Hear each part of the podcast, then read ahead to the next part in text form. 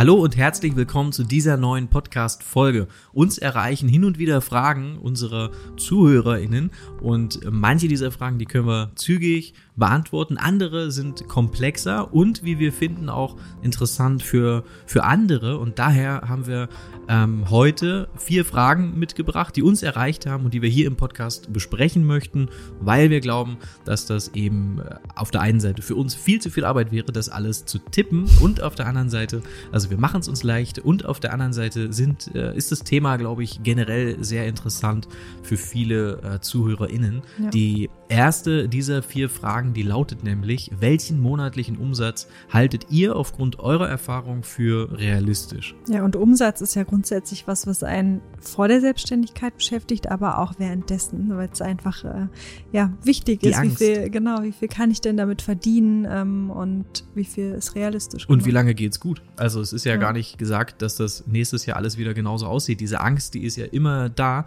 und um ein bisschen ähm, auch noch ähm, äh, ein paar Infos äh, noch zu geben, die Person, wir behandeln das Ganze anonym, ist verheiratet, hat zwei Kinder und hat natürlich monatliche Fixkosten, wie wir alle. Aber ähm, seine, ihre größte Angst ist es, dass er oder sie nicht genug verdient bzw. Umsatz erwirtschaftet. Und ich finde aber auch, dass über sowas nicht so häufig öffentlich gesprochen wird. Und mhm. verstehe ich auch wiederum, warum das so ist. Aber es ist natürlich wichtig, mal zu erfahren, welcher monatliche Umsatz ist denn überhaupt realistisch und, und, und, und, und, und woran kann ich mich überhaupt orientieren? Ich würde an der Stelle gern, das ist wahrscheinlich am einfachsten, nochmal unsere Finanzen-Podcast-Folge empfehlen, denn da ähm, sprechen wir wirklich über Zahlen. Wir sprechen auch über eine, einen Ansatz, wie, das, wie man das Ganze kalkulieren kann. Ja. Und die, die Folge ist die, die meistgehörte, ist die Folge, ähm, für die wir das meiste Feedback bekommen haben. Also jeder oder jede, die da noch nicht reingehört hat, unbedingt mal aufschreiben oder notieren und, und dann, wenn ein bisschen Ruhe da ist, weil das auch so eine Folge ist, da braucht man ein bisschen Ruhe für, ja. mal reinhören. Es ist eher es ist so ein äh, super individuelles Thema. Es kommt eben genau darauf an, ähm, ja, zum Beispiel Kinder, wenn man Kinder hat oder wenn man ähm, Familie hat und man möchte die häufiger sehen, hat man natürlich einfach nicht so viel Zeit, als wenn man oder weniger sehen. Man müsste sich selbstständig machen, um die weniger zu sehen. Das gibt's vielleicht auch. Ja, das gibt's vielleicht auch. Aber davon gehen wir jetzt mal nicht aus. Und wenn man aber 18, 20 ist, man ist Single, man. Also ähm, wie wir jetzt. man hat äh, keine Fixkosten und nichts, dann hat man eine komplett andere Herangehensweise, als wenn man schon ähm, Familie, Kind und eben fixe Ausgaben jeden Monat hat. Auf der anderen Seite ist ja auch so individuell, wie dies Business aussieht, wie jeder ähm, damit umgeht, was er für Fixkosten hat, was er für Aufträge fotografiert, wie umfangreich die sind und wie viel Zeit man dafür auch in Anspruch nimmt. Also wirklich ähm, das zu verallgemeinern ist auf jeden Fall schwierig. Wenn jemand bei uns in der Facebook-Gruppe genau nach diesen Themen fragt, also Kalkulation, Umsatz, dann bekommt er von zehn ähm, Leuten zehn verschiedene Antworten. Und daher ist dieses Thema sehr, sehr schwer zu behandeln. Wir haben aber trotzdem was dazu zu sagen. Und ich finde, dass mit in dieser Angst äh, schwingt ja nicht nur mit, wie kann ich jetzt genug Umsatz erwirtschaften, sondern es, es schwingen ja ganz viele Dinge mit. Ähm, auch die, die, die Verantwortung beispielsweise, wie du es schon gesagt hast, wenn du Familie hast, wenn du Kinder hast, hast du vielleicht auch Leute in deinem Umfeld, die dir sagen, das ist doch nicht verantwortungsbewusst, bleib doch in deinem Job, mach doch das, was du jetzt schon die letzten Jahre gemacht hast, das ist ein sicheres Einkommen. Mhm. Ähm, und ich finde, diese Fragen, die stellt man sich ja dann auch selbst. Ähm, was habe ich für eine Verantwortung und ist das jetzt irgendwie eine Träumerei, weil ich hier bei Julia und Jill zuhöre und, und mir denke, oh, das, das, das würde ich gern machen. Aber ähm, eigentlich ist doch das nicht erwachsen und erwachsen bedeutet, seinen Job durchzuziehen und, und irgendwie genug, äh, genug Kohle nach Hause zu bringen. Und das finde ich halt, das will ich gar nicht beantworten, weil das, das muss halt jeder für sich beantworten. Ja. Ich glaube aber, beziehungsweise ich, ich schätze, dass wir alle nicht lebend aus dieser Nummer rauskommen, also aus dem Leben.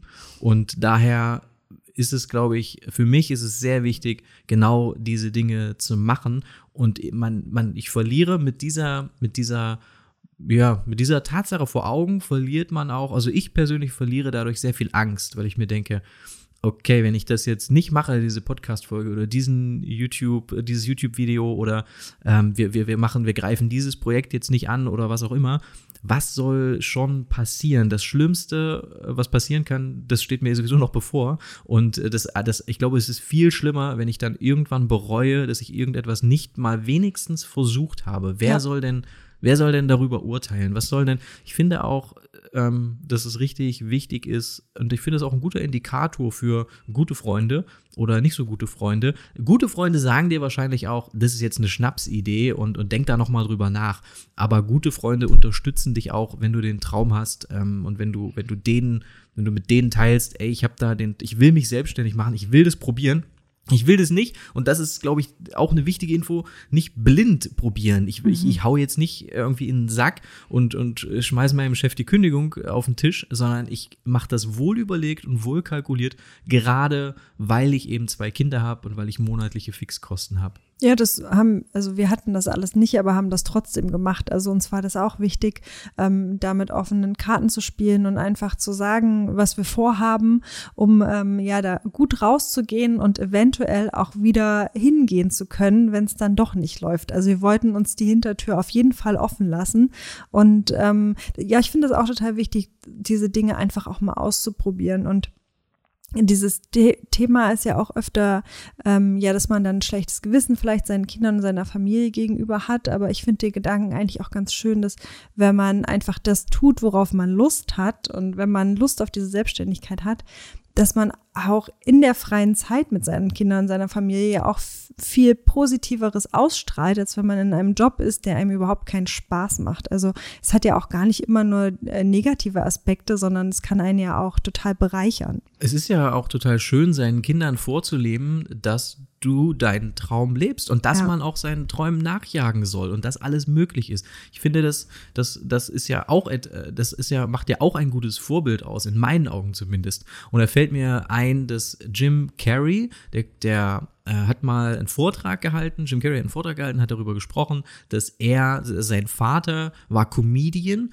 und er hat ähm, seinen, seinen sicheren Job aufgegeben, der Vater von Jim Carrey, um diesen Traum zu, zu verfolgen und er hat das wohl nicht ganz so erfolgreich geschafft wie Jim Carrey, aber äh, Jim Carrey sagt im Nachhinein, habe ich gelernt, dass es wichtig ist, sein, seine Träume zu verfolgen und Dingen eine Chance zu geben und nicht später zu bereuen, ähm, es nicht versucht zu haben. Und er sagt, wenn ich diese Lektion damals von meinem Vater nicht gelernt hätte, dann wäre er jetzt vielleicht ähm, nicht dieser erfolgreiche äh, Comedian ähm, äh, oder Schauspieler natürlich vor allen Dingen, der er jetzt ist. Fand ich sehr, sehr schön und ist, glaube ich, ein gutes Beispiel für das, was Julia eben auch gerade gesagt hat. Ja. Eine sehr, ich finde auch eine sehr pragmatische Herangehensweise an diese Ängste ähm, ist äh, zu sagen, was wäre das Worst-Case-Szenario? Ich meine, wir sind da ja, das muss man ja eigentlich nicht sagen, wir sind da ja ziemlich gut drin. Vor allen Dingen wir sind da ziemlich gut drin, uns bis zum Ende hinaus zu malen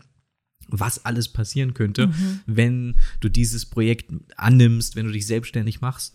Und ich finde, diese, diese Worst-Case-Szenarien, die verlieren sehr an Wirkung, wenn man sie aufschreibt, mal untereinander, was sind die schlimmsten Dinge, die passieren könnten, um daneben Maßnahmen zu formulieren und zu sagen, okay, wenn dieser Fall eintritt, was wäre die Maßnahme? Und wie, wie Julia auch gerade schon sagte, das, der Plan bei uns ist nach wie vor, wir sind jetzt seit einigen Jahren selbstständig, aber nach wie vor würde, steht auf diesem Zettel, wenn das nicht klappt und, und nächstes Jahr nicht genug Leute uns buchen für ihre Hochzeiten, dann kann ich wieder zum Arbeitgeber zurückkehren und kann sagen, das waren jetzt schöne, keine Ahnung, sechs, sieben Jahre, da bin ich. Äh, können wir es, äh, und, und, diese Tür sich offen zu halten und das auch einschätzen zu können und, und ähm, ja, ich meine, selbst wenn man diese Tür nicht offen hat und, und wenn der, wenn der, der Vorgesetzte vielleicht kein Verständnis dafür hat, gibt es ja vielleicht trotzdem die Möglichkeit, irgendwo wieder arbeiten zu können, sich irgendwo einstellen ja, zu können. Ziemlich sicher sogar.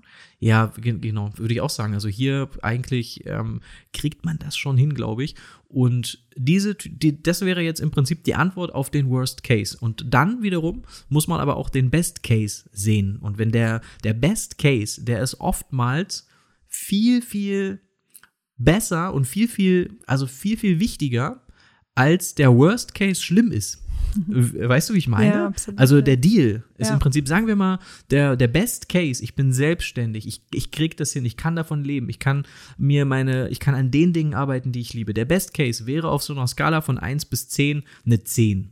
Und der Worst Case wäre auf einer Skala von 1 bis 10, wie schlimm kann es denn werden? Wahrscheinlich, wenn du es aufschreibst und mal Maßnahmen gegenüberstellst, irgendwie eine 4 oder eine 5. Das wäre kein Worst Case. Worst Case sind andere Dinge. Und dieser Deal, den man da dann eigentlich eingeht, also tauschst du diese tauschst du eigentlich haben wir uns, wenn ich wenn man so darüber nachdenkt, wir haben uns lange nicht selbstständig gemacht, weil wir lieber unglücklich waren in den Jobs, die wir hatten, also wir waren lieber unglücklich, aber dafür hatten wir Sicherheit über das über das Gehalt, Ja. anstatt zu sagen, ich bin jetzt un also ich mache mich jetzt glücklich, ich sorge dafür, dass ich das tun kann, was ich liebe, bin aber ähm, wage aber diesen Schritt in die Unsicherheit. Ja, und aber wir haben wir haben es auch nicht unsicher gemacht und wenn ich ähm, mit Familie und Kindern würde ich auch nicht diesen unsicheren Weg gehen, also kündigen und ähm, mich sofort selbstständig machen. Ich würde es mir auf jeden Fall langfristig aufbauen. Wir haben das auch gemacht. Wir haben einfach ähm, das parallel laufen lassen. Ähm, natürlich dann viel gearbeitet und das natürlich auch sehr sehr viel schwerer mit Kindern dann noch am Wochenende zu arbeiten oder nach Feierabend. Ist alles nicht so optimal muss man auf jeden Fall, da kommt dann der nächste wichtige Punkt, Zeitmanagement. Ähm, aber ich würde auf jeden Fall eine sichere Variante wählen und schauen, dass ich mir schon Aufträge aufbaue, dass ich vielleicht auch schon ein paar feste Buchungen für die nächsten Monate habe und ähm, ja einfach schaue, also dass man einfach einen Überblick über Verdienste schon hat. Es ist ja ein kalkulierbares Geschäft. Wir sind ja, wir können natürlich auch nur über Hochzeitsfotografie sprechen. Das ist Ja. mal sehr wichtig. Wir können nicht über die Businessfotografie sprechen oder einen B2B-Bereich, sondern wir sprechen jetzt von Hochzeitsfotografie oder sagen wir über Fotografie, die sich an Privatleute wendet. Ob das Familien, Hochzeiten, Porträts ähm, sind. Alles andere sind völlig andere Geschäftsmodelle und es wäre anmaßend, wenn wir jetzt darüber reden, so als hätten wir davon Ahnung. Das stimmt nicht. Wir können so ein bisschen äh, was erzählen zu dem, wie wir es tun und, Ja. und vielleicht hilft es den einen oder anderen. Aber ähm, es ist gut kalkulierbar. Gerade Hochzeitsfotografie ist so gut kalkulierbar. Ähm, wenn wir nicht gerade äh, mitten in einer Pandemie stecken, dann weiß ich eigentlich im Winter, wie viel Umsatz werde ich wohl voraussichtlich ähm, in dem Folgejahr machen können. So war es bei uns, so war es dann auch ähm, äh, alle Jahre danach ähm, und so wird es auch wieder sein. Ich gehe davon aus, dass wir wahrscheinlich ein bisschen flexibler sein müssen, jetzt wo wir wissen, was alles dazwischen kommen kann. Aber trotzdem ist es ein, ein ganz anderes Geschäft, als wenn du heute ein Café aufmachst und du weißt nicht, wie viele Leute kommen morgen. Du weißt wahrscheinlich, werden Leute kommen, aber wenn es regnet, kommen vielleicht mehr, vielleicht kommen weniger, keine Ahnung. Also es ist ähm, nicht, ich finde immer, weil die Leute sagen, es ist aber mutig, dich selbstständig zu machen. Ich finde, es ist ein bisschen weniger Mut notwendig, wenn man sich äh, auf Hochzeitsfotografie spezialisiert. Ja, das stimmt absolut. Und ähm, ich würde nur noch gern dazu sagen, weil wir haben ja über diese Worst-Case-Szenarien gesprochen und wie schlimm sind die eigentlich und was wären die Maßnahmen. Das, was uns immer sehr geholfen hat, war uns vorzustellen, was wäre, wenn wir es nicht tun? Also wenn wir das jetzt nicht machen, wie, wie wäre unser Leben dann in, in einem Jahr, in fünf Jahren oder in zehn Jahren? Und das, das kann man auf so viele verschiedene Dinge ähm, anwenden. Sagen wir mal, wir reden über Flugangst. Also ich hatte ja lange Flugangst, mir ist auch immer noch unwohl damit. Ähm, Du musst aber ja jetzt mittlerweile, nicht mehr fliegen. aktuell äh, bin ich da, komme ich da äh, drum rum.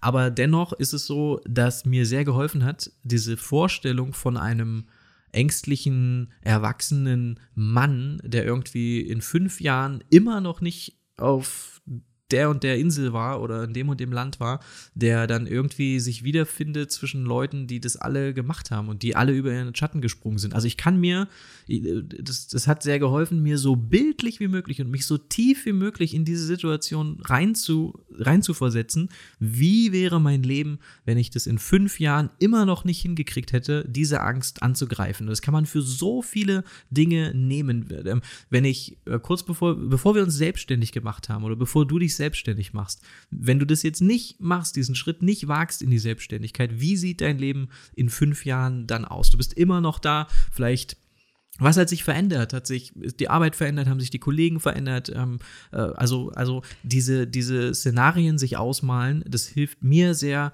in den, in, in die, also zu handeln dann. Ja. Ich finde aber auch, das kann man genau andersrum machen. Also was ist denn ähm, Best Case? Was passiert denn, wenn ich mich jetzt traue? Wie sieht denn mein Leben in fünf Jahren aus? Und ähm, da malt man sich natürlich das Schönste aus, was geht, dass man irgendwie besonders glücklich ist, dass man ähm, ja irgendwie ein freieres Leben führen kann, weil man eben ein bisschen selbstbestimmter durch die Selbstständigkeit ähm, leben kann. Ähm, das sind ja auch Dinge, die einen antreiben, ähm, sich vielleicht zu trauen. Und noch ein Punkt, den ich hervorbringen möchte, um für die Selbstständigkeit zu werben. Man sagt ja immer relativ schnell, das ist unsicher. Und ich finde, dass das richtig war vor ein paar Jahren, dass das aber nicht mehr so richtig richtig ist, denn nur einen einzigen Job zu haben bedeutet ja auch, du bist fest angestellt und bekommst dein Gehalt. Es bedeutet aber auch, von dieser Einnahmequelle sehr abhängig zu sein. Wohingegen wir als, wir haben schon in einer anderen Podcast-Folge über Generalisten gesprochen, wir als Selbstständige nach, ähm, nach einigen Jahren womöglich anfangen, uns ähm, in viele verschiedene Bereiche einzuarbeiten, sodass viele verschiedene Einnahmequellen auch entstehen können. Das ist überhaupt nichts, was, was nicht mehr stattfindet, also oder was nicht stattfindet, sondern es, es passiert sehr, sehr viel. Wenn wir andere Menschen kennenlernen, die selbstständig sind, dann haben die auch nicht nur eine einzige Sache, die sie machen, sondern sie haben verschiedene Dinge, ähm, die sie ausprobieren und worüber sie Geld verdienen. Ja. Das kann sehr wenig sein. Es kann, äh, ja, keine Ahnung, du kannst natürlich eine Haupttätigkeit haben wie Hochzeitsfotografie, aber vielleicht verdienst ein bisschen Geld mit YouTube nebenbei, weil die Zeit da ist. Und ähm, diese, diese Tatsache finde ich, die, das Netz ist einfach größer, als wenn ich jetzt immer noch meinen Job, meinen einzigen Job hätte, den ich auch verlieren kann. Es ist ja nicht so, dass irgendwas sicher ist. Du kannst deinen Job verlieren. Sei denn, du bist irgendwie, keine Ahnung, Oberarzt oder, oder, oder Anwalt oder was auch immer. Aber sagen wir mal, viele Berufe äh, ist jetzt nicht so, dass man sagen kann, das ist jetzt die, die viel sichere Variante, als sich selbstständig zu machen.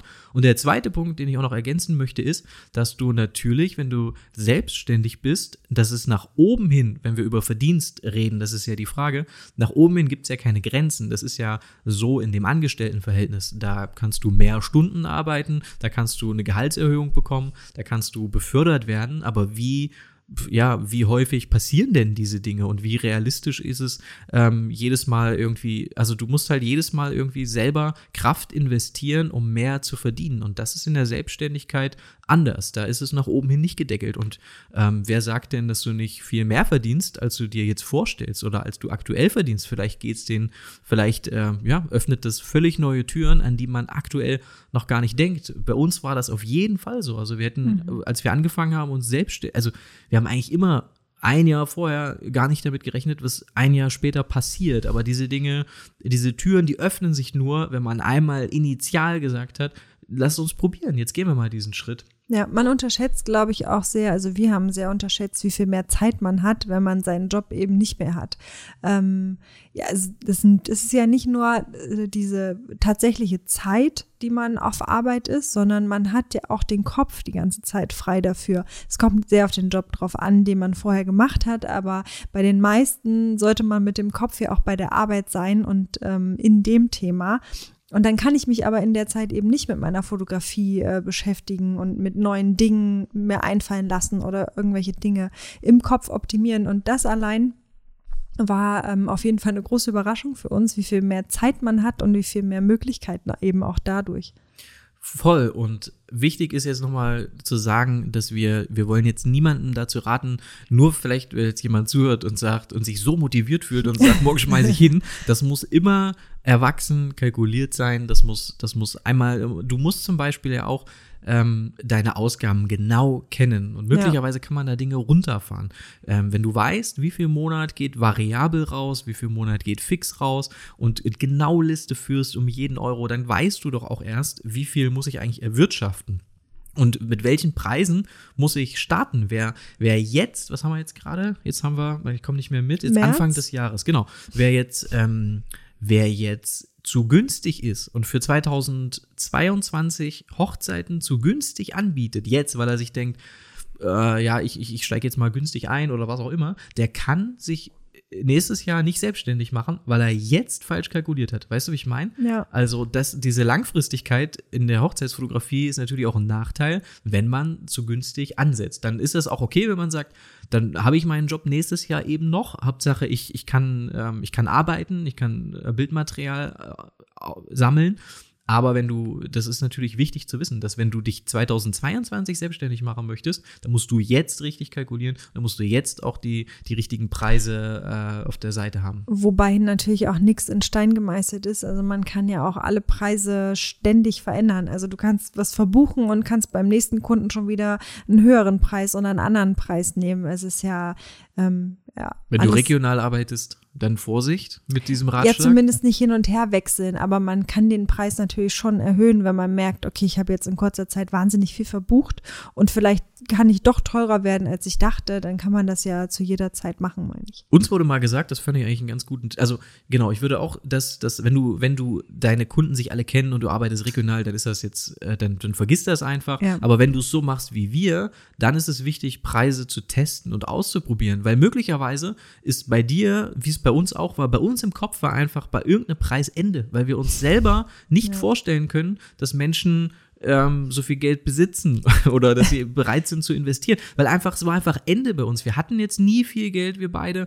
Es, die Vorstellungskraft fehlte einfach. Und, und um dann diesen, diesen Schritt, diesen Mut aufzubringen und zu sagen, jetzt rufe ich etwas auf, von dem ich selber der Meinung bin, das finde ich ganz schön teuer. Das muss aber für andere nicht teuer sein. Es gibt einfach Menschen, für die ist es nicht teuer, auch wenn es für uns teuer erscheint. Und ähm, sich da loszulösen und zu sagen, das sind jetzt meine Preise und du wirst ja dann mit der der Zeit auch selbstbewusster und, und dann ist das auch was anderes. Aber gerade am Anfang weiß ich, dass wir unsere eigene Vorstellung von, was teuer und was viel Geld ist, äh, gekoppelt haben an unsere Preise. Und, mhm. und, und, ganz oft ist es so, auch bei uns in der Facebook-Gruppe, wenn Leute fragen, was nehmt ihr oder was kann ich da nehmen und Leute schreiben, nimm 2000 Euro, dass dann die Leute antworten, das finde ich aber ganz schön teuer oder das ist ganz schön viel Geld. Und genau das ist das Problem. Das ist ja okay, das kann ja für dich viel Geld sein, aber deswegen ist es trotzdem nicht so, dass Leute das nicht buchen. Also es gibt trotzdem Leute, für die ist das, ist das super okay.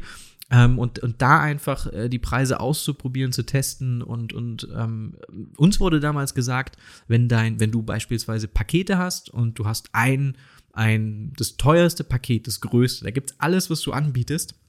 Sobald das jemand bucht, musst du teurer werden. Ziehst du grundsätzlich mal die Preise an. Sobald jemand das teuerste Paket bucht, das fand ich eigentlich ein ganz, eine ganz gute, ähm, so wo man so ein bisschen abschätzen kann, alles klar, das war jetzt anscheinend nicht teuer genug für irgendjemanden. Oder ähm, so haben wir das dann gemacht. Das fand ich noch ein bisschen schlüssiger zu sagen, sobald zehn Hochzeiten gebucht haben für das Jahr darauf, probieren wir, äh, also haben wir erhöht und haben geschaut, ähm, ob das so weitergeht. Ja. Und das war eigentlich auch, das fand ich ganz, äh, das hat gut funktioniert. Das, das machen wir auch heute noch. Also es ist heute noch so, dass wir genau so arbeiten. Und es gibt hundert verschiedene Ansätze. Ich bin kein Freund davon, irgendwie jetzt zu kalkulieren und zu sagen, das ist jetzt mal die Zeit, die ich investiere, sondern das muss, du schreibst dir deinen Wert zu und ähm, das ist, muss alles bezahlt werden. Auch ähm, wenn du Urlaub mal machen willst, wenn du einen Workshop buchen willst, ist alles, was du tust, ähm, müssen die Menschen bezahlen. Das ist, man kann nicht sagen, mich, äh, die Kamera hat so viel gekostet und die Bearbeitungszeit des Auftrags kostet mich so und so viel.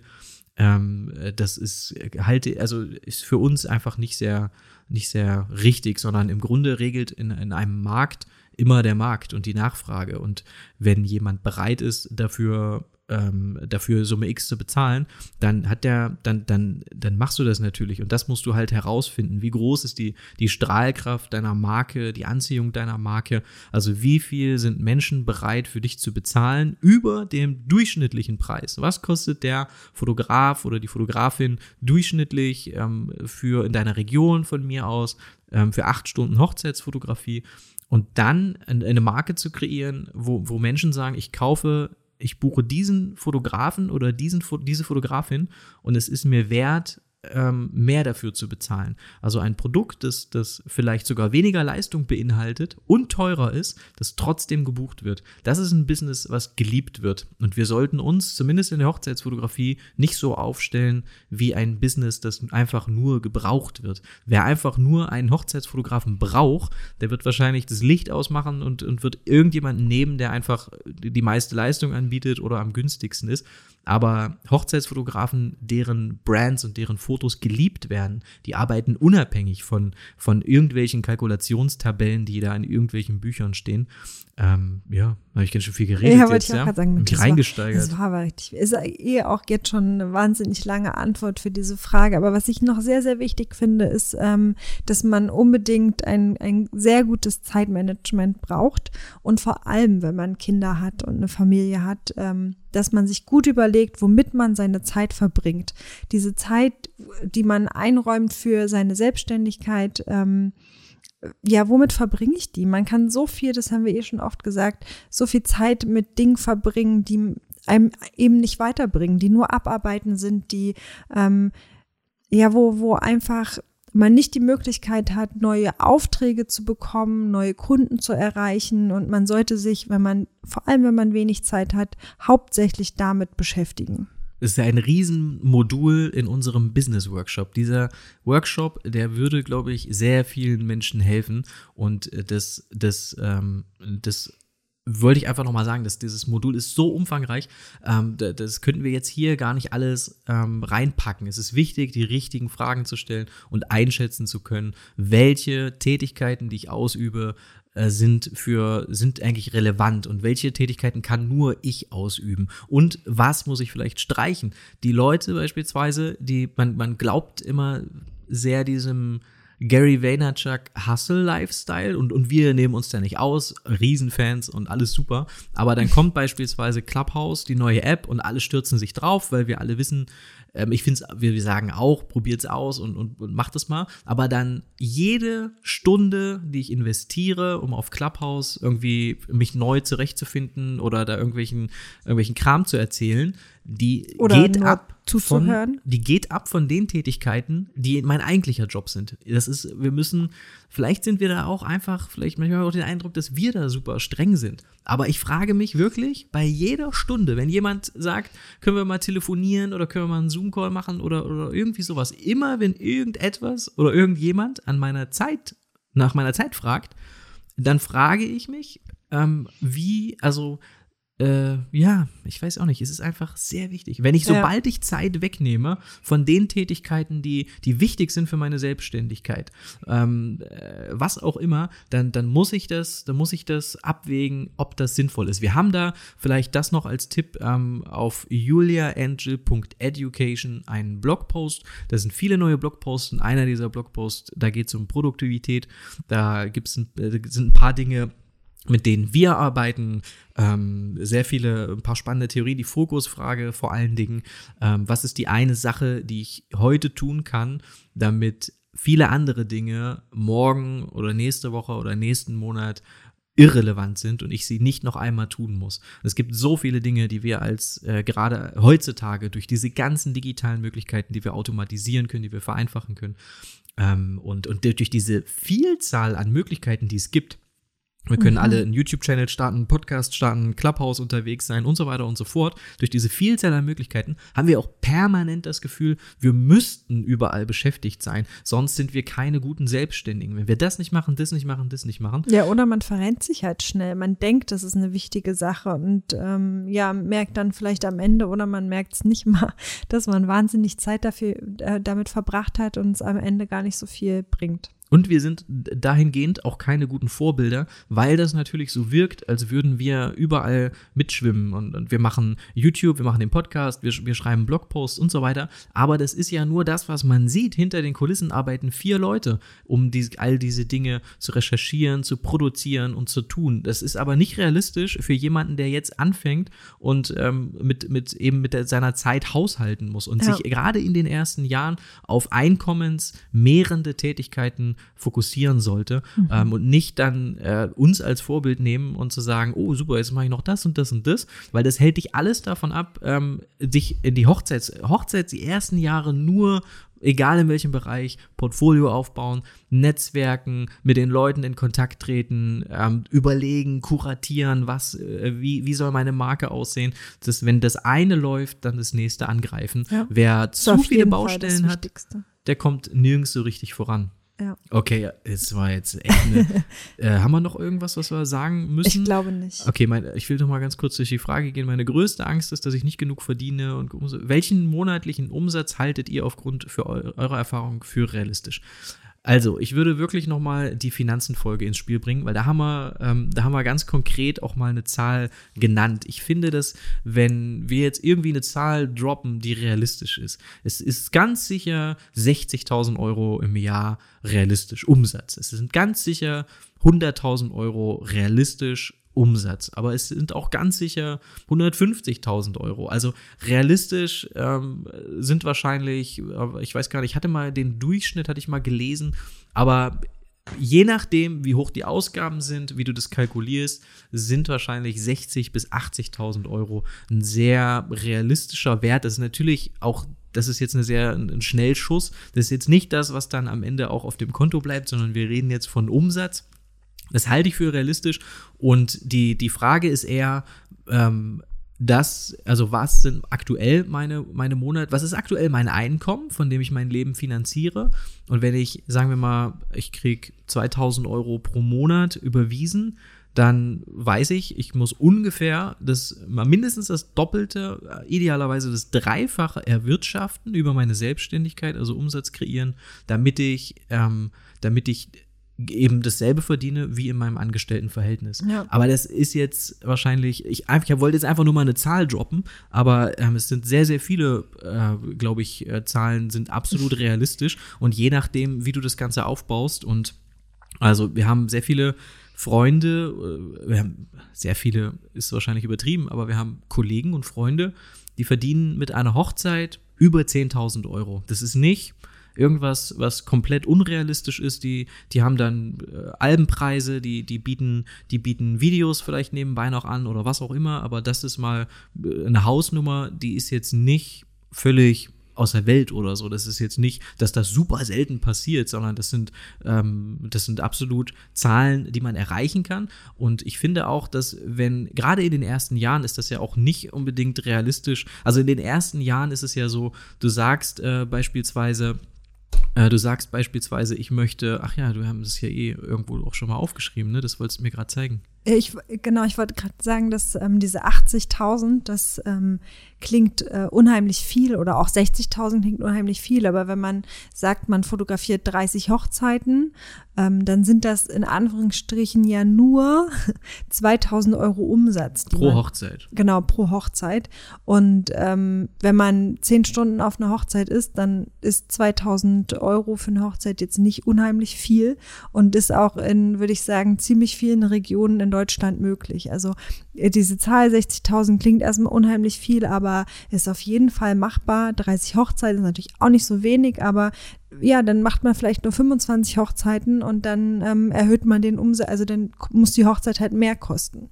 Da sind wir irgendwie auch bei, bei Frage Nummer zwei. Warum habt ihr euch auf Hochzeiten spezialisiert? Äh, wenn man euch zuhört, bekommt man den Eindruck, dass es das lukrativste Feld zu sein scheint. Und äh, da müssen wir natürlich, äh, müssen wir natürlich daran erinnern, dass Geld kein guter Motor ist, ähm, sondern nee, wie, sagt, wie sagt man, wer für Geld kommt, der geht auch für ja. Geld. Also wer, wer, wer damit oder deshalb anfängt, ähm, in die Hochzeitsfotografie, da kann ich dir sagen, wenn es danach geht, dann mach ganz andere Sachen. Also ja, dann wird nicht Hochzeitsfotograf. Ja. Dann wird es halt auch nicht funktionieren. Also ich finde gerade Hochzeiten, das ist halt ein Geschäft. Du musst super empathisch sein, du musst Lust haben auf Leute, du musst Lust haben auf das Hochzeitsthema. Es ist schon ja auch sehr, sehr speziell und ähm, das ist was, was Frauen vielleicht auch eher liegt als Männern oder grundsätzlich ähm, sie nicht so speziell finden. Ähm, und man muss, man muss wirklich empathisch sein und Lust darauf haben. Und ich glaube, das funktioniert nicht, wenn man das nur des Geldes wegen machen würde. Und um nochmal auf diese Zahlen zu sprechen zu kommen, wir, wir bleiben jetzt mal bei 60.000 Euro Jahresumsatz, 30 Hochzeiten äh, für 2.000 Euro verkaufen. Bedeutet, sagen wir mal, du, du schaffst nur 25 äh, zu verkaufen, hast diese Umsatzlücke von fünf Hochzeiten, also 10.000 Euro fehlen. Ähm, dann ist es ja überhaupt nicht unrealistisch, Weil du hast ja, wie wir vorhin schon besprochen haben, auf einmal viel mehr Zeit. Du kannst ja andere Dinge angreifen. Du Ja. kannst ja Familien fotografieren. Du kannst Newborn-Fotografie anbieten. Du kannst einfach viele andere Dinge anbieten, um diese Umsatzlücke zu schließen. Es ist überhaupt nicht so, dass jetzt alles stehen und fallen muss mit diesen Hochzeiten. Wir haben in den ersten Jahren diese, diese Lücke, die wir hatten, die haben wir geschlossen, indem wir äh, alle möglichen Aufträge angenommen haben, die wir aber nicht promotet haben und die wir auch nicht gezeigt haben. Aber wir alle bekommen natürlich, ähm, hoffe ich, denke ich, äh, viele, viele Anfragen von Leuten, die sagen, hey, ich brauche Fotos da und davon. Und das haben wir dann eigentlich gemacht. Und, Ja. und das, wir haben aber auch ähm, sehr unsere Ausgaben runtergefahren. Wir haben in einer sehr kleinen Wohnung gelebt und wir haben ähm, Reis und Toast gegessen. Reis. Ich kann ja nicht immer nur Reis essen und Nudeln und Toast. doch, doch, das geht schon. Ähm, was ich, ja. was ich auch ähm, richtig gut finde, ist, sich ein Umsatzziel zu setzen. Also das kann auch wahnsinnig gut funktionieren, wenn man, ähm, ja, man hat, keine Ahnung, die 60.000 Euro pro Jahr und man stellt dann im September fest, Mist, da fehlen noch 10.000 Euro, dann ähm, sich Dinge zu überlegen, wie ich den Umsatz noch reinholen kann. Und man hat dadurch einfach auch den Druck, man setzt sich damit auseinander, ähm, wie viel Geld dann jetzt noch fehlt oder wie viel, wie viel Umsatz habe ich denn dieses Jahr gemacht und man äh, ja kommt vielleicht dadurch auf neue Ideen und ist überrascht und macht am Ende vielleicht sogar 12.000 Euro Umsatz. Und die, die, um die Frage vielleicht zu beantworten, das war auch, wir haben einfach nur viel ausprobiert und haben gemerkt, dass das uns am meisten Spaß macht. Und dann erfahren, dass das sogar möglich ist, davon zu leben. Aber wir haben Ja. Hochzeiten fotografiert, weil wir sehr blauäugig waren und weil wir sehr naiv waren und dachten, das kriegen wir schon hin.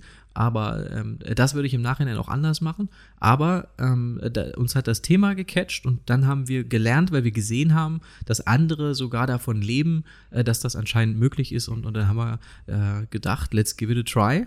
Und äh, hat äh, funktioniert. Ja, es war aber auch das, also wir wollten auch gern oder wir fanden es einfach auch schön, dass wir das zusammen machen können, dass wir vielleicht zusammen auch irgendwo hinreisen können, Dinge zusammen erleben. Ähm, wenn wir jetzt was Businessfotografie machen würden, dann machten wir das ja vielleicht nicht unbedingt zusammen oder das würde sich dann nicht so lohnen. Also es war schon auch ein bisschen Aspekt, ähm, genau, warum wir uns dafür entschieden haben. Weil wir so verliebt waren. Ja, waren. sind. Und äh, ich finde, es kommt auch sehr darauf an, wie man sich, wie man das aufbaut, das, das Modell. Denn du kannst natürlich ähm, es ganz anders machen. Du kannst ja auch sagen, ich habe vier FotografInnen angestellt und die, die ziehen alle los jedes Wochenende und dafür kostet die Hochzeit eben weit weniger als das, was wir eben gerade vorgeschlagen haben. Und äh, dann, dann äh, funktioniert dein Businessmodell eben in einem ganz anderen Segment, in einem ganz anderen Markt. Es gibt nicht die Hochzeitsfotografie oder den Markt, sondern unzählige, ja, Untermärkte und, und Positionierungen und Art und Weisen, das, das Ganze anzugehen. Also äh, wir, wir, wir genau, also man kann es nur immer wieder sagen, jemand, der immer eine Antwort nur hat und immer der Meinung ist, mach's so, dann wird's funktionieren, das, äh, das haut nicht hin, skeptisch Nee. sein, weil es einfach, die Welt ist viel zu komplex und sie ist, sie ist, sie ist grau, sie ist nicht schwarz-weiß, sie ist nicht einfach und daher ähm, das vielleicht auch nochmal an der Stelle, auch wenn das oftmals, das sind ja auch keine befriedigenden Antworten. Nee, überhaupt nicht. Man Also- hätte halt immer, also wenn man eine Frage hat, möchte man immer eine Oh konkrete Antwort haben mit einem konkreten Weg, Aber ich krieg um das nicht Ziel hin. zu erreichen. Ich krieg das nicht hin. Ich kann die Leute nicht. Ich finde, das ich krieg das nicht hin. Ich denke mir immer, wenn ich so dann Leute sehe, die sagen, mit dieser Technik äh, äh, machst du ganz viel Umsatz und ganz viele Buchungen, dann denke ich mir, das klingt schon so einfach und das klingt schon so. Ach, guck mal, da hat jemand die Lösung bei der Hand äh, für alle. Also für, einfach für alle Märkte Ja, und für, ist für ja alle Businessmodelle. Dann denke ich mir immer, das kann ich nicht sagen, das kriege ich nicht hin, auch wenn ich weiß, dass, dass ich will auch lieber hören. Aber wo habt ihr das denn, äh, das Thema, mit irgendwem haben wir das doch jetzt äh, vor kurzem erst besprochen, dass die Leute wollen nicht, die wollen den Trick hören. Die wollen nicht die, die, die hören, das ist voll viel Arbeit und, und das, ach ja, bei äh, Gary Vaynerchuk Ja. ähm, haben wir gestern geschaut und, und da hat er auch gesagt, die Leute schalten seinen Channel häufig ab und gucken nicht weiter, weil er immer darüber spricht, dass viel harte Arbeit ist. Ja, das ist eben, man, man will nicht hören, wie anstrengend das ist. Aber es ist, also, ich meine, das ähm, es gibt so eine Geschichte, dass ähm, die Mama zum Kind sagt, ja, wenn du, wenn du was Besonderes erreichen willst, dann musst du immer mehr tun als alle anderen um dich rum.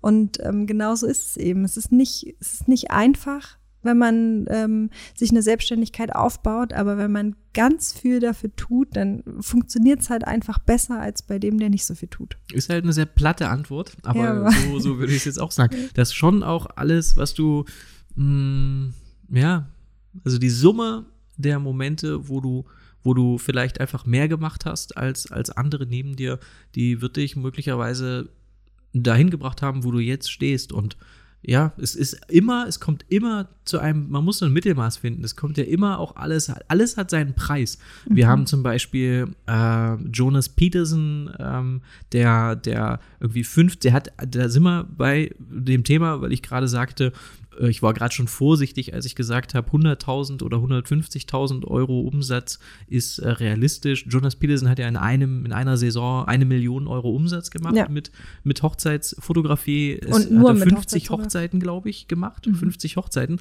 Und bei dem würde man jetzt natürlich auch sagen, ja, der hat einfach mehr gemacht, der war halt einfach fleißig und so weiter. Aber der hat sich auch von seiner Frau getrennt zu der Zeit und ja. der war einfach auch sehr einsam und dem ging es nicht so gut und da spricht er ja auch immer in seinen Workshops drüber. Also alles hat irgendwo auch seinen Preis und, und das muss man abwägen, was man bereit ist ähm, zu opfern. Aber, aber Fakt ist, es gibt immer irgendwie, wer, wer nichts tut und, und wer einfach sagt, ich lasse alles so, wie es ist, der zahlt auch seinen Preis und der entscheidet sich auch bewusst dafür, eben das alles so zu lassen. Ähm, aber ich finde, man kann schon die Frage stellen, ob da nicht mehr möglich ist in, in, dem, in diesem einmaligen Leben, äh, das wir alle haben. Das, hm. das ist auf jeden Fall machbar. Okay, gehen wir mal fix zur dritten Frage. Ich möchte das Ganze von Anfang an professionell angehen. Habt ihr Tipps bezüglich Domain- und Namensfindung? Es ist notwendig, ist es notwendig, hilfreich äh, oder hilfreich das Wort wie Photography in der URL äh, auftaucht. Kennt ihr eine gute Anlaufstelle oder Designer, die gute Logos erstellen? Ich kenne mich nicht aus und kann schlecht einschätzen, ob man das selber in kurzer Zeit gut hinkriegt. Ja. Und da würde ich, da würde ich auf jeden Fall entgegnen, dass das auf jeden Fall nicht die richtigen Fragen sind für den, den Weg und den Sprung in die Selbstständigkeit, weil Namensfindung, ähm, Logo, ob Photography in der URL steht, ist wirklich in meinen Augen sind sehr, sehr unrelevante Punkte. Es ist gar nicht so, dass, die, dass man sich darüber keine Gedanken machen sollte, aber ähm, wir haben in den vergangenen Jahren, wenn wir, während wir Mentorings gegeben haben, haben wir immer festgestellt, dass Menschen zu viel Zeit mit diesen, mit diesen Kleinigkeiten sich aufhalten und wir haben dann, wir haben auch selber das gemacht. Also wir haben selber auch viel zu viel Zeit investiert in diese Entscheidungen. Absolut. Und die nächste Frage, die vierte ist, Habt ihr anfängliche Tipps, habt ihr Tipps für die anfängliche Gründungsphase? Was würdet ihr heute anders machen, wenn ihr nochmal starten würdet? Und da kann man es eigentlich gleich vorziehen. Ich würde auf jeden Fall nicht so viel Zeit verschwenden und mir über diese Dinge Gedanken machen. Gerade am Anfang halt vielleicht die Kosten einfach gering. Nimm ein Logo, wenn es dir nicht gefällt, ändere dein Logo, nimm deinen Namen. Ich bin immer dafür für deinen Namen, also über die Erfahrung zeigt, dass sehr, sehr, sehr, sehr viele FotografInnen, die fiktive Namen haben, irgendwann zu ihren wirklichen Namen äh, geswitcht sind, weil das, die, die, so wie wir das machen, baut ja das Business auf der Persönlichkeit auf. Ähm, das heißt, ich würde erstmal so viel es geht fotografieren und egal, ob das irgendwie eine Profi-Website ist, ob das ein Tumblr-Blog ist, ob das Squarespace ist, welche URL, das ist alles eh noch nicht gut. Niemand ist gut am Anfang in dem, was er tut. Das heißt, Logo, Name etc., das ist alles erstmal irrelevant. Vor allem ändert man das halt eh ständig. Also es ist ja nicht so, dass man das einmal entscheidet und dann ist es für immer so, sondern gerade am Anfang und gerade in den ersten zwei Jahren, finde ich, ändert man sowas andauernd weil man es eben doch ständig im Kopf hat und sich damit äh, beschäftigt und auseinandersetzt, was man auf jeden Fall nicht tun sollte, weil das sind einfach wirklich nicht die wichtigen Dinge. Ne? Genau, ich finde auch die, die richtigen Fragen stellen, ähm, die richtige Frage, was ist wirklich entscheidend? Was sind die, die, wenn ich mich als, als Hochzeitsfotografin selbstständig machen möchte, was sind die drei Haupttätigkeiten, die ich habe, damit das ins Rollen kommt? Oder 80-20-Regel, was sind die 20 Prozent aller Tätigkeiten, die ich ausführe dann in meiner Selbstständigkeit, die eigentlich für 80 Prozent meines Umsatzes oder meines Erfolges wichtig sind? Und die, die Kunden, die, die in allererster Linie geht es darum, ähm, einen einheitlichen Stil zu kreieren, viel zu fotografieren, damit du viel Auswahl hast, ähm, um diesen einheitlichen Stil zu kreieren. Übung und Marketingmaterial und, und all diese Dinge Die fallen alle unter dem, unter der Überschrift viel fotografieren. Das ist, glaube ich, das Erste, was ähm, äh, die, die, das Aller, Allerwichtigste. Und wenn du das dann hast und du hast einen Stil, der, den man versteht, wenn man auf die Website kommt oder auf Instagram schaut, wenn man das dann versteht und, und wenn genug, genug Material gesammelt ist, genug Blogposts da sind und die Blogposts auch vom Getting Ready bis zum Tanz am Abend, wenn die, wenn das eine, eine stringente Fotografie ist, das ist ein einheitlicher Stil, das ist von vorne bis hinten gut, dann ist vielleicht der Moment, wo man sich dann zurücklehnt und, und wo man dann vielleicht sagt, okay, jetzt habe ich das aufgebaut, wie können wir das jetzt, dieses Material, was ich habe, besser unterstreichen? Durch welche Farben, durch welche Schriften, durch welche Positionierung? Und da wäre, und das äh, impliziert die Frage ja auch, ähm, die Frage beginnt ja mit dem Satz, ich möchte das Ganze von Anfang an professionell angehen. Und da ist, möchte ich sagen, dass kein Fotograf oder keine Fotografin ist professionell, wenn er oder sie alles selber macht, weil wir sind ja oder auch wenn man anfängt. Gerade. Äh, man ist ja nicht professionell, wenn man anfängt. Und vor allen Dingen auch nicht in all diesen anderen Dingen. Wir, ja. wir maßen uns ja oft an und, und ich, wie gesagt, wie bei allen Themen, uns eingeschlossen, ja, äh, maßen wir uns ja, ja an, äh, zu wissen, okay, wir, wir können gut Fotos machen, wir haben schon mal eine Website gebaut, wir können das. Oder wir, wir wissen auch, wie man, was ein gutes Logo ist. Wir hatten, boah, ich weiß nicht, wie viele Logos wir hatten. Unzählige. Zehn? Also, wenn wir diese ganzen Ikonografien, überall, wo mal J und G oder okay. Julia und Jill, dann unzählige. 50. Äh, mindestens. Und die habe ich auch alle noch irgendwo liegen. Und ähm, niemand hat gesagt, ähm, oh, Julia und Jill haben irgendwie das Logo geändert. Das, das ist ja jetzt, äh, also, das interessiert, glaube ich, wenn wir uns alle viel viel weniger wichtig nehmen, dann, dann ist man auch viel entspannter und trifft viel schneller Entscheidungen, gerade diese, diese kleinen Entscheidungen. Aber was ich sagen wollte, ist, dass ich würde wahrscheinlich auch im Nachhinein viel eher den Rat von anderen Leuten annehmen, weil in dem Moment, wo du sagst, ich baue die Website selber, ich schreibe die Texte selber, ich kuratiere, ich ähm, kümmere mich um das Design, Farben, Logo oder, oder ich mache eben alles, in dem Moment, du kannst ja unmöglich in all diesen Dingen gut sein. Äh, auf keinen Fall am Anfang. Du hast vielleicht einen Background in, als Mediengestalter und, und oder als Texter und bist vielleicht in dem Bereich auch noch gut, dann ist das super, aber du kannst nicht in allen Bereichen gut sein. Und wenn jemand mich fragt, uns fragt, was muss ich tun, ich möchte das von Anfang an professionell angehen, dann würde ich sagen, du stellst dich viel breiter und viel professioneller auf, wenn du dir so früh wie möglich Hilfe holst. Das kann neben dem Designer, einem Texter auch ein Steuerberater sein. Also so die Kompetenzen in, in die Hände der Leute geben, ähm, äh, die, die Profis sind. Wir möchten ja am Ende auch dafür gebucht werden, weil jemand sagt, ich will einen absolut spezialisierten Profi in der Hochzeitsfotografie und nicht, dass jemand sagt, äh, meine, meine eine Freundin von mir, die hat schon mal eine Website gebaut, äh, die kann sicher auch Fotos machen. Aber genau das passiert, finde ich, sehr, sehr häufig, dass wir sagen, wir können gute Fotos machen, dann kann ich auch meine Website selber bauen. Ja. Das macht überhaupt keinen Sinn. Sinn. Das ist jetzt wieder die lange und schwere Antwort. Und ähm, bei der Frage, finde ich, gibt es aber auch noch eine kurze Antwort.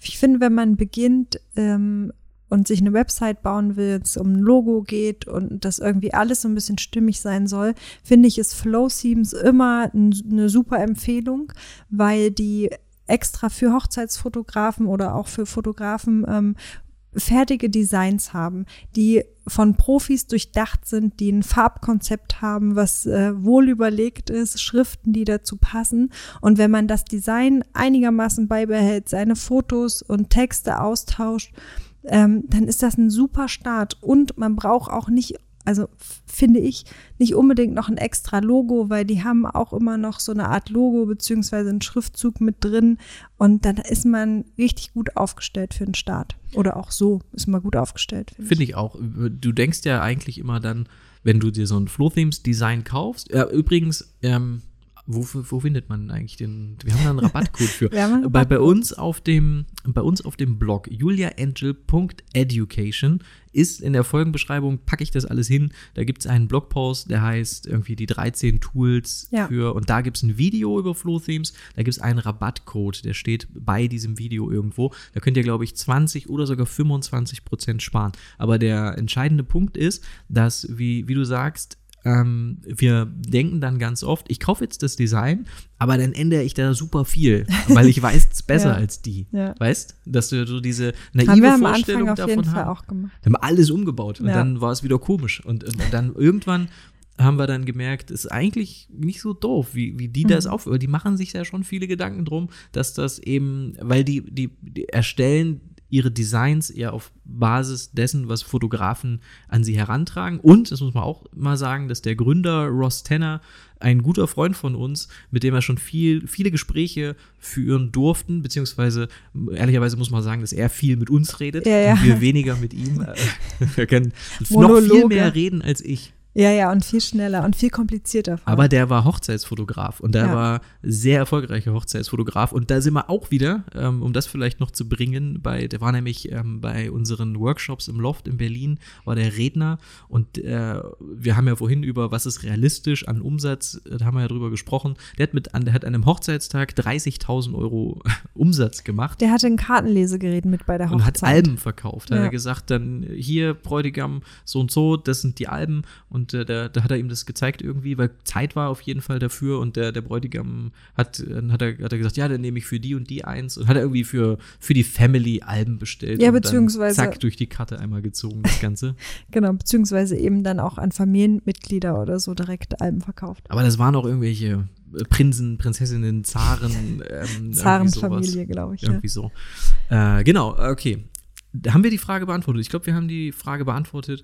Ähm, am Anfang auf jeden Fall die richtigen Fragen stellen, nicht zu viel über diese Dinge nachdenken, Kopf runter, ähm, Tunnelblick und, und erstmal auf die 20% Tätigkeiten konzentrieren, die dich, die 80% eben voranbringen. Ähm, das sind nicht bitte festnageln auf diese Zahlen, das ist alles so, ich wackel hier mit dem Daumen, äh, so, so Pi mal Daumen. Und ähm, die, sobald du aber ein gewisses Level erreichst, kann es, kann es sehr helfen, ähm, auf professionelle Hilfe äh, zurückzugreifen und auch selbst einfach das eigene Ego zurückzuschrauben und zu sagen, ich lasse mir jetzt helfen. Ähm, und da sind wir bei der vierten Frage. Habt ihr weitere Tipps für die anfängliche Gründungsphase? Was würdet ihr heute anders machen? Und ich würde zum, zum einen viel mehr Hilfe in Anspruch nehmen. Ich würde mehr in Weiterbildung investieren. Ich würde mir da einfach den Horizont, ich würde mir da einfach in den Arsch treten lassen und würde mir den, die Dinge, die ich mir einfach nicht vorstellen konnte, als wir Ja. damit angefangen haben, die würde ich mir noch eher äh, erklären lassen von Leuten, die es wissen und keinen Respekt haben. Immer Achtung haben vor dem, was Ja, deine Respekt Vorbilder schon, gemacht haben. nur keine Respekt Angst. auch. Ja, genau. Wir waren sehr, wir hatten, dachten, okay, die können wir jetzt auf keinen Fall anschreiben, sondern Ja. ich würde jetzt wahrscheinlich mutiger hingehen und sagen, da, wo du bist, da möchte ich hin. Ähm, was kann ich tun? Kann ich dich buchen? Mentoring, was auch immer. Ich habe Fragen, können wir jetzt reden? Also da wäre ich, glaube ich, einfach direkter. Ich würde auf jeden Fall als Second Shooter bei genau diesen Leuten probieren mitzulaufen. Also ich würde ähm, andere Leute in meiner Region oder wirklich ähm, Vorbilder fragen, ob ich da als Second Shooter mal mitlaufen kann, weil das einfach wahnsinnig viel bringt. Zu schauen, wie das andere machen, heranzugehen. Man hat so viel Unsicherheit am Anfang, finde ich.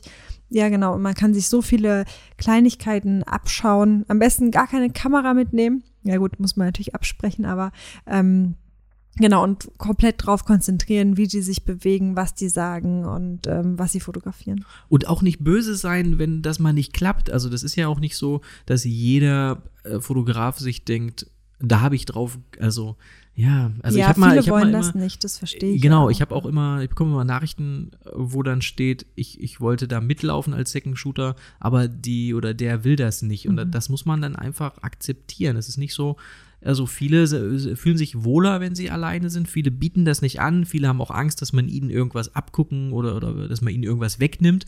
Ja, und muss man ja- muss da einfach, glaube ich, auch, ich finde, der, der bessere Ansatz, als jetzt random Leute anzuschreiben, ist auch ähm, erstmal irgendwie was aufzubauen, weißt du? Also es ist jetzt natürlich nicht möglich, aber über Meetups zum Beispiel Mhm. äh, fängst du ja, wenn du Leute irgendwie zum Kaffee einlädst oder was auch immer, ist eine ganz, nicht sofort irgendwas wollen. Wer Ja, sofort ja. irgendwas will, das funktioniert meistens ja, nicht. vielleicht nicht unbedingt blind äh, zehn Leute anschreiben und fragen, ob man da mitlaufen kann. Man sollte sich schon bemühen, die kennenzulernen und irgendwie eine Beziehung aufbauen, bin ich auch der Meinung. Oh. Ich finde aber auch, man kann das den Leuten nicht übel nehmen, ähm, wenn sie also nicht jemanden Fremdes mit auf eine Hochzeit nehmen wollen. Man, man darf es einfach nicht unterschätzen, wie viel so Vibes ausmachen. Und wenn ähm, die Paare merken, die zwei kennen sich gar nicht oder ähm, ja, da kommt einfach nochmal eine komplett andere Energie rein, die man nicht beeinflussen kann, das ist total entscheidend und wichtig an so einem Hochzeitstag. Und ähm, da verstehe ich auch, dass manche da vorsichtig sind. ich finde auch, dass man, dass man das anders verkaufen muss. Also die Tatsache, wenn, wenn uns jemand schreibt, äh, hey Leute, ich würde gerne bei euch mitlaufen bei Hochzeiten, weil ich will lernen, wie ihr das macht. Dann frage ich mich immer, was habe ich denn davon? Also was bringt mir das denn? Ich kann das natürlich jetzt, jede Woche können wir da ja irgendwie eine Handvoll Leute mitnehmen und dann gucken die zu. Aber das, ich finde, wenn jemand schreiben würde, ähm, ich komme, keine Ahnung, ich denke mir das jetzt aus, wir nehmen grundsätzlich keine Leute mit, weil wir meist, ich, das, ich sag's nur, weil wir sind meist schon zu dritt und das ist einfach eine ganz andere Dynamik, wenn da zu viele Leute sind. Und daher, aber ich würde, glaube ich, eher herausstellen den Vorteil für die Person. Also ich würde gern mitkommen und ich kann äh, folgende Fotos machen oder ich bin gut darin in dem und dem und das, ich könnte beispielsweise beim Getting Ready bei der anderen Person sein, ich könnte ein kleines Video machen, vielleicht sogar von Behind dir, was auch immer, genau. Ja. Also was hat denn der Fotograf davon, äh, der dich mitnimmt sozusagen? Es gibt ja aber auch Gruppen, wo Fotografen ausschreiben, dass sie Second Shooter brauchen und ähm, da mhm. kann man ja einfach genauso reinschauen und ähm, dann hilft man dem Fotografen ja. Also wenn man wirklich der Second Shooter auf der Hochzeit ist, dann ähm, ja, hat man, dann hilft man dem anderen Fotografen ja auch mit Fotos aus. Aber das finde ich einen guten Punkt, ist, dass dann nicht mehr, wir sind da sehr blauäugig reingestolpert und da, ja. um das eben zu vermeiden, ist, glaube ich, die, die Idee wirklich gut als Second Shooter eben mitzulaufen, um die Prozesse, den Tagesablauf, um das ein bisschen zu verstehen. Und ich würde noch ergänzen, was ich auch anders machen würde. Ich würde viel eher mit den ganzen Sachen anfangen, die wir jetzt machen. Wir haben uns so lange und so viel in den Kopf Gerade hast du noch gesagt, du würdest es nicht machen. Im, ja, nicht, genau, nicht in den ersten Jahren. Das, da bin ja. ich auch, das äh, darf man nicht durcheinander bringen. Ich meinte, dass ich, bevor wir einen Podcast gestartet haben, bevor wir YouTube gestartet haben, da war das Hochzeitsfotografie-Ding, da lief das schon eigentlich gut. Und da haben wir aber so viel Zeit damit verschwendet, Angst zu haben vor all diesen Dingen. Was wäre, was, wenn es nicht gut ist, was nicht, wenn es nicht perfekt ist. Ich habe heute erst äh, mit jemandem darüber geschrieben und, und gesagt, wir sehen einfach alles als Training. Alles, was du jetzt machst, doch nicht wichtig. Es interessiert doch keinen Menschen. Wenn die Folge jetzt nicht gut ist, es interessiert doch niemanden. Die paar Leute, wir sind, wir, wir nehmen uns, wir müssen uns viel weniger wichtig nehmen. Und wenn ich jetzt irgendwie ein YouTube-Video hochlade, dann, dann mache ich das, weil ich da drin in fünf Jahren gut sein will. Und wenn wir jetzt hier diese Podcast-Folge hochladen, dann machen wir das, weil wir in fünf Jahren gut sein wollen. Das jetzt ist Training. Und wenn du das so siehst, dann wird, wird es halt super leicht. Das ist ja auch alles kein Muss. Also es ist ja alles freiwillig, sich YouTube-Videos anzuschauen und äh, Podcast-Folgen ähm, anzuhören. Und also das ist ja was komplett anderes, als wenn wir jetzt sagen, wir nehmen einen Online-Kurs auf und wir wollen da alles reinpacken, was wir wissen. Das ist eine komplett andere Herangehensweise. Da ist uns extrem wichtig, ähm, wie das alles wirkt und was wir reinpacken und da ist es gut ausgearbeitet. Aber äh, die meisten Leute und wir ja auch hatten ewig Angst vor YouTube-Videos oder vor Podcasts und das ist alles nicht so, das sind alles keine so großen, krassen Sachen und man kann, finde ich, auch Dinge löschen. Ähm, ich hab, man hat immer so so oft den Gedanken, dass es alles endgültig ist und für immer im Internet, aber man kann auch Dinge austauschen und dann ähm, ja besser machen, wenn man es einfach irgendwann besser kann. Das gilt auch für, für die Fotos und für Fotoshoots. Wenn du dir selber sagst, das ist jetzt ein Fotoshoot, das ist nicht gebucht, das ist ein freies Projekt, das ist Training und ich will jetzt üben und ich probiere viele verschiedene Dinge aus, damit ich da drin in zwei, drei, vier, fünf Jahren gut bin. Ähm, wenn man, wenn man alles, wenn man die, das Leben einfach viel mehr als Spielwiese sieht, dann, äh, dann wird halt alles viel, viel leichter. Und ja. wenn man immer das sich fragt, wie, wie, wie soll das Leben eigentlich aussehen in fünf Jahren und wie wäre es, wenn ich heute nicht damit starte, ähm, dann, dann, dann hilft mir persönlich das sehr, ähm, viel, viel, viel mehr Leichtigkeit reinzubringen und äh, auch viel mehr Dinge zu wagen, die man vielleicht sonst, sonst nicht wagt. Ich finde, das war ein sehr schönes Schlusswort. Das sagst du immer. Oder nee, hast du nicht das letzte Mal du auch hast gesagt? das letzte Mal gesagt. Habe ich auch gehört, okay. Aber dann nehme ich das so an, weil wir haben wirklich lange geredet, jetzt ist eine Stunde wieder rum und jeder und jede, die jetzt hier wieder bis zum Schluss dran geblieben ist, irre. Ja, und hört vielen, nicht, vielen Dank. Hört nicht, also wir haben viele, das kann man vielleicht auch mal sagen, wir haben, wir sind wirklich also ich finde es verrückt, wie viele Leute hier zuhören und auch wie viele Leute aus völlig unterschiedlichen Bereichen hier zuhören. Es ist überhaupt nicht so, dass hier nur FotografInnen zuhören, sondern sehr, also verrückt aus ganz vielen verschiedenen Bereichen. Das ja. sind auch nicht nur irgendwie dann Mediengestalter, Texter oder Grafikdesigner, sondern Architekten oder so. Also ganz viele verschiedene Leute und, und, und Menschen, die in ganz unterschiedlichen Berufen arbeiten. Ja, Wir grüßen euch Ich alle. wollte gerade sagen, dann fühlt euch jetzt alle mal gegrüßt in allen Bereichen. Und danke äh, für die, fürs Einschalten hier und, und fürs immer dabei sein. Wir ähm, schickt uns doch, kommt doch in die Facebook-Gruppe, ähm, die immer verlinkt ist unter, unter jeder Folge. Da können wir uns austauschen ähm, und schreibt uns, ähm, auf welchem Wege auch immer und, und seid uns nicht böse, wenn es ein bisschen dauert. Ich glaube, die, die vier Fragen, die haben wir jetzt ja auch monatelang vor uns, vor uns hergeschoben. Eieiei. Und auch dafür nochmal Entschuldigung, aber dafür äh, nehmen wir uns dann auch wirklich Zeit und, und machen uns wirklich viele Gedanken vorab, um da äh, zumindest ein bisschen Sinnvolles hinzuzugeben. Es ist auch nicht so alles, was wir erzählen, ähm, ist nicht, muss nicht richtig sein. Es ist alles einfach nur, es passt gut für uns.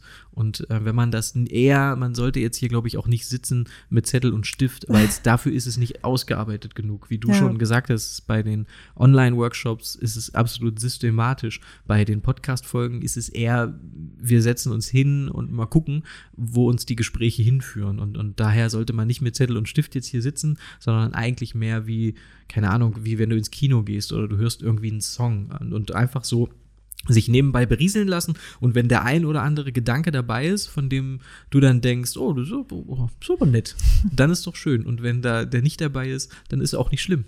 Ja, alles klar. Vielen, vielen Dank fürs Zuhören. Und Mal bis, zum, wieder. und bis zum nächsten Mal. Ja. Wir haben jetzt eine gute Regelmäßigkeit reingekriegt und da, da, Sag's da, nicht. Da bleiben wir auch beide. Okay. Da kämpfen wir für. Danke fürs Zuhören und bis zum nächsten Mal. Tschüss.